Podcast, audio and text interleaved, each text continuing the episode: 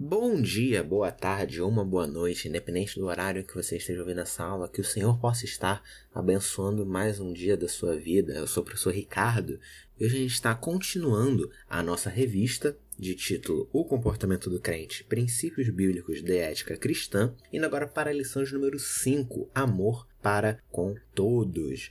A gente viu na lição anterior uma questão muito forte do amor dentro do seio da comunidade cristã. Agora a gente vai ver esse amor se expandir para fronteiras além da comunidade cristã, como que deve ser o nosso amor para com todos, como o próprio nome da lição diz. Enfim, antes de tudo, gostaria de lembrar a você que essa é a aula 5. Então, se você ainda não ouviu as aulas anteriores, também recomendo que vá e ouça as mesmas quando você acabar aqui, porque você vai ter uma noção melhor do que, que a gente está abordando na revista como um todo. Muito bem?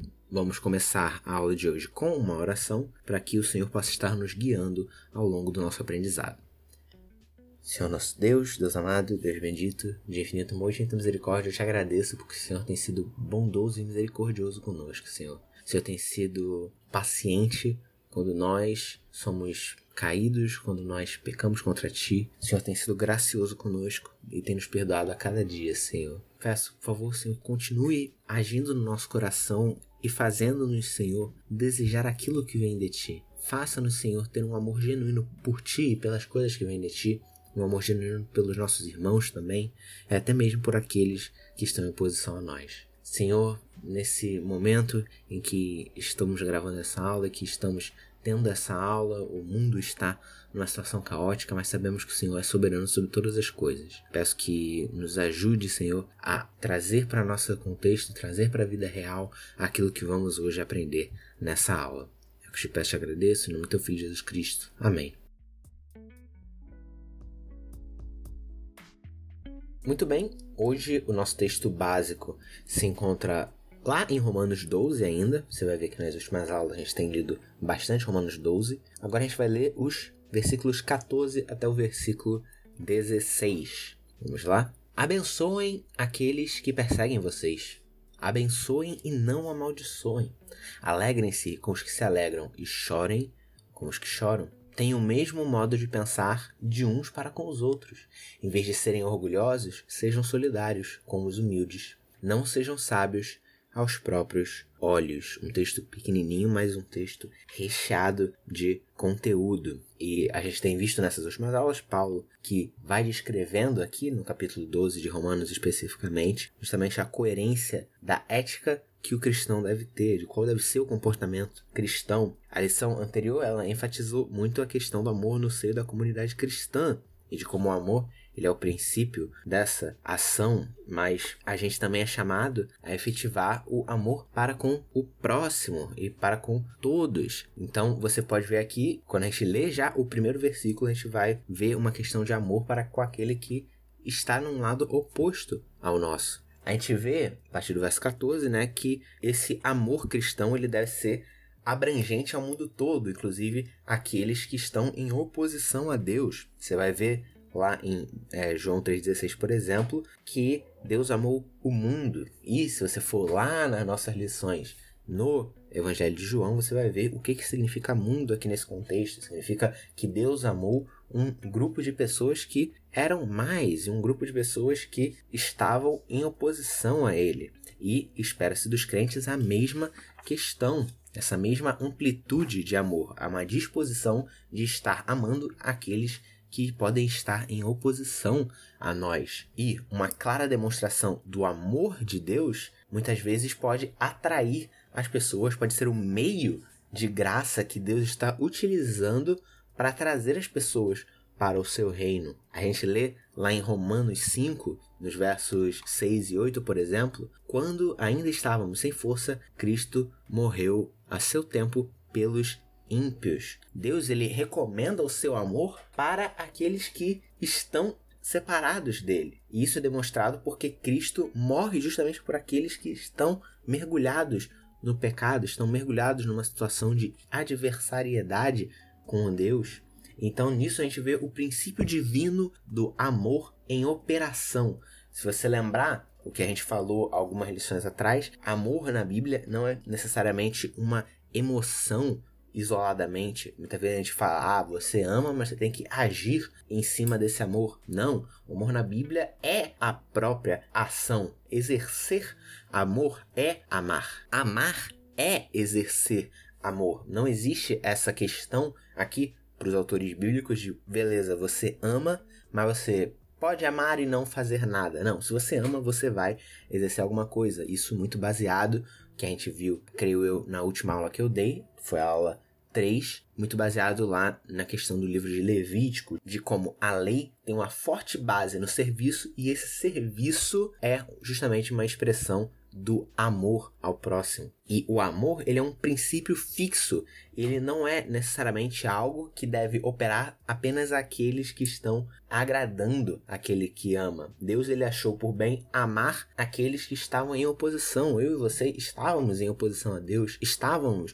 numa posição de inimigos de Deus, mas Deus mesmo assim decidiu amar-nos e trazer-nos para o reino do seu glorioso filho. O amor, portanto, ele é tão poderoso, o amor de Deus, que ele pode transformar completamente o objeto amado. E a gente tem que almejar agir dessa forma também.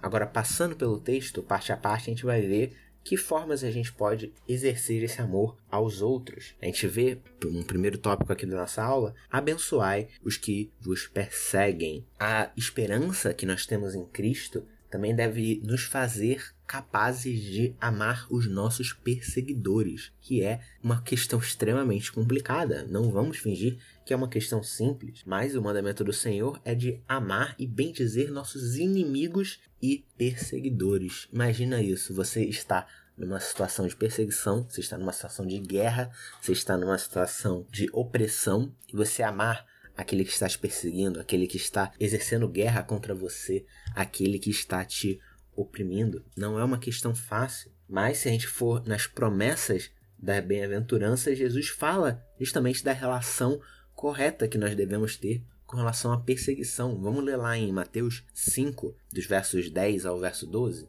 Bem-aventurados os perseguidos por causa da justiça, porque deles é o reino dos céus. Bem-aventurados são vocês quando por minha causa os insultarem, os perseguirem e mentindo disserem todo mal contra vocês. Alegrem-se e exultem, porque é grande sua recompensa nos céus, pois assim perseguiram os profetas que vieram antes de vocês. A perseguição ela indica algo bom.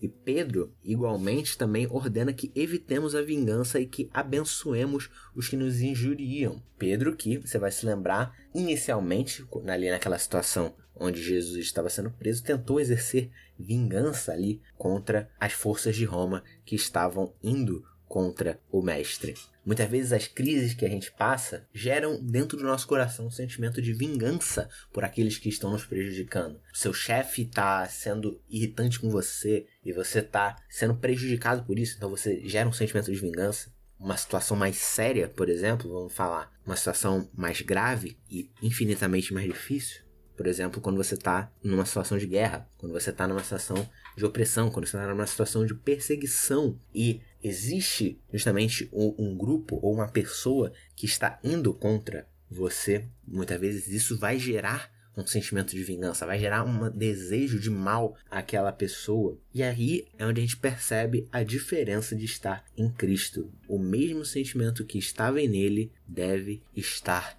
em nós. John Gill, um teólogo batista lá do século 17, se não me engano, ele diz: ter a boca cheia de amargura é uma das grandes características do homem não regenerado, o que de forma alguma convém àqueles que proferem o nome de Cristo. É bom que a gente reflita o que a gente tem falado a respeito das autoridades, dos líderes religiosos, das pessoas ao nosso redor, daqueles que nos oprimem, daqueles que estão contra nós. A gente lê, por exemplo, lá em Tiago 3, do 9 ao 12 sobre o perigo da língua e sobre como nós devemos usar nossa língua para abençoar os outros e não para amaldiçoar os outros, mesmo numa situação de extrema oposição a nós. Indo para o tópico 2 dessa lição, alegrai-vos com os que se alegram e chorai com os que choram. A gente aqui tem uma questão de ser empático com o outro, de entender a situação que o outro está, de tentar se colocar no lugar do outro, de alegrar-se com aquele que se alegra, de chorar com aquele que chora. Crisóstomo, por exemplo, ele nos adverte que é mais fácil chorar com os que choram do que se alegrar com os que se alegram, porque nosso coração muitas vezes é invejoso da alegria do outro. No entanto, nós, como aqueles que verdadeiramente amam ao próximo, devemos nos alegrar na alegria do próximo, mesmo que aquela alegria não nos beneficie diretamente de alguma forma, mesmo que aquela alegria seja porque aquela pessoa atingiu algum objetivo que nós queríamos atingir. A gente precisa tomar cuidado tremendamente com o pecado da inveja e que nosso coração possa verdadeiramente sentir e se entristecer com a aflição alheia. Por exemplo, na data que essa aula está sendo gravada, já está acontecendo todo um conflito lá na região da Ucrânia com relação à Rússia. Só que parece algo tão distante, é um país tão longe daqui, tão longe do Brasil. A gente às vezes fica, ah, isso aí nem vai afetar a gente. Ou então a gente ouve de um missionário que está lá do outro lado do mundo, na Índia, e que está sofrendo, e que, poxa, como que esse missionário que está lá do outro lado do mundo, como que eu posso verdadeiramente ficar triste por ele? Isso deve ser um esforço do nosso coração. A gente deve verdadeiramente no nosso amor, estar orando por eles e entristecer-nos na tristeza deles quando algo ruim acontece e alegrarmos-nos nas alegrias deles quando algo acontece. Indo agora para o tópico 3 da nossa lição, tende o mesmo sentimento uns para com os outros, ou tenham o mesmo modo de pensar de uns para com os outros. E Paulo aqui está focando na necessidade de a gente ter uma harmonia entre nós. E harmonia aqui seria justamente um dos resultados desse amor. Da mesma forma que conflito e confusão é resultado de orgulho e vaidade. E essa harmonia entre nós é produzida justamente pela operação do Espírito Santo, que produz todo o fruto no nosso coração. A gente pode, por exemplo, ler lá em Filipenses 2, 2, Paulo nos apresentando que devemos ter o mesmo modo de pensar, tendo o mesmo amor, sendo unidos de alma e mente. Essa questão de estar com o mesmo objetivo, com o mesmo propósito, buscando estar em harmonia uns com os outros, e aqui a gente tá, já está num contexto mais interno à igreja, não necessariamente tanto num contexto geral para com o mundo, a gente vê Paulo nos apresentando como é importante essa questão da harmonia. E o próprio Senhor Jesus nos informa que a nossa unidade é um meio eficaz para o testemunho cristão. Se a gente for ler lá em João 17, 23, a gente vai ler: Eu neles e tu em mim, a fim de que sejam aperfeiçoados na unidade, para que o mundo conheça que tu me enviaste e os amaste como também amaste a mim. A nossa unidade revela justamente os propósitos de Deus, revela que Cristo foi enviado pelo próprio Pai para trazer salvação a gente de toda a nação. Indo agora para o quarto tópico da nossa lição, condescendei com o que é humilde. Cada crente ele tem que se identificar com os demais, não pode haver uma divisão proposta no corpo de Cristo. Você vai se lembrar, por exemplo, lá nas aulas iniciais de Tiago, que a gente deu, sobre como Tiago combate veementemente que exista uma distinção entre os diversos tipos de irmãos que estão ali, já que você está num contexto de igreja que tem gente rica, tem gente pobre, você também vai ver Paulo buscando na carta aos Romanos unir tanto judeus quanto gentios naquele contexto de uma igreja que estava passando por várias mudanças. Tanto que a gente está aqui lendo justamente um texto nas cartas de Romanos e a gente pode lembrar que esses romanos eles tinham escravos, por exemplo. E deve ter sido difícil para alguns dos indivíduos que estavam lendo se misturarem e se tratarem igual aos escravos da sua casa. Mas Cristo traz uma nova ordem porque na sua família, prestígio social não distingue filho de não filho. E a gente vai ver isso muito bem explicado, por exemplo, na carta a Filemon.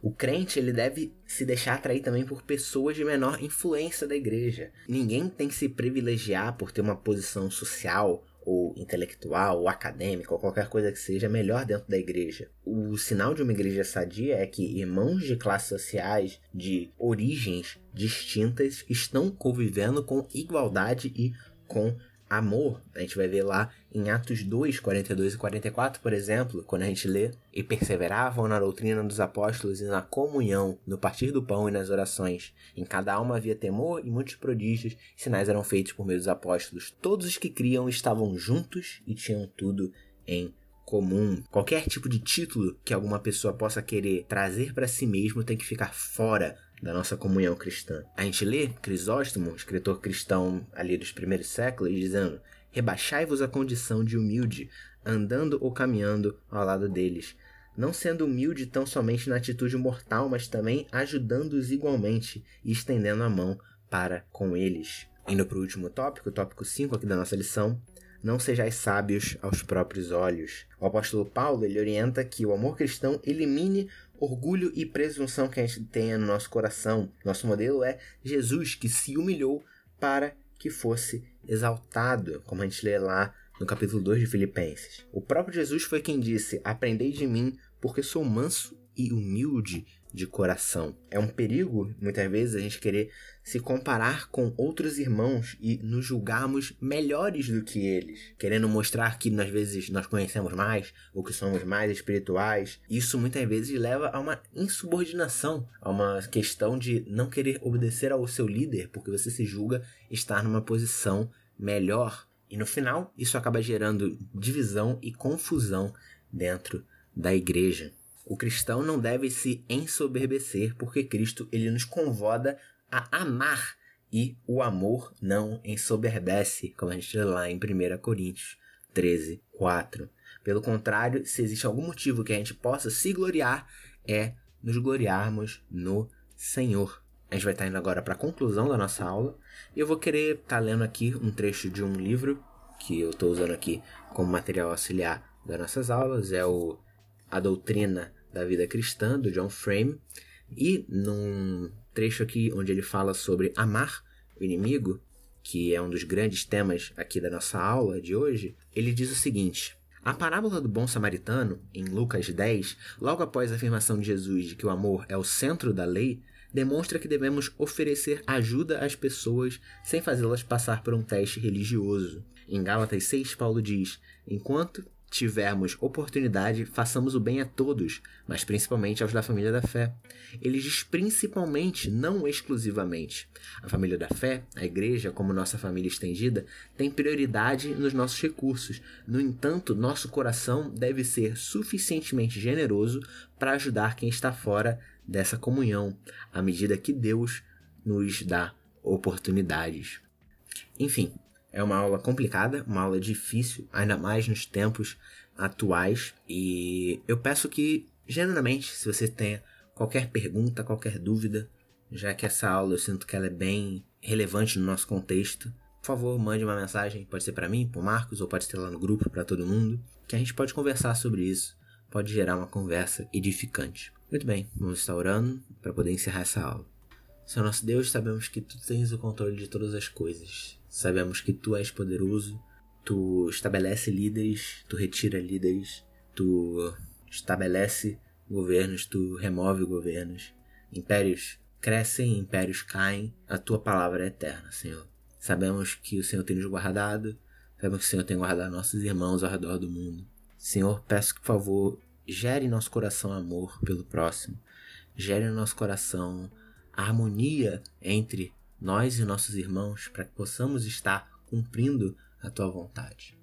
É o que te peço, te agradeço, Senhor, e que essa lição possa refletir na nossa vida ao longo dessa semana, e não só dessa semana, mas de todo o restante da nossa caminhada.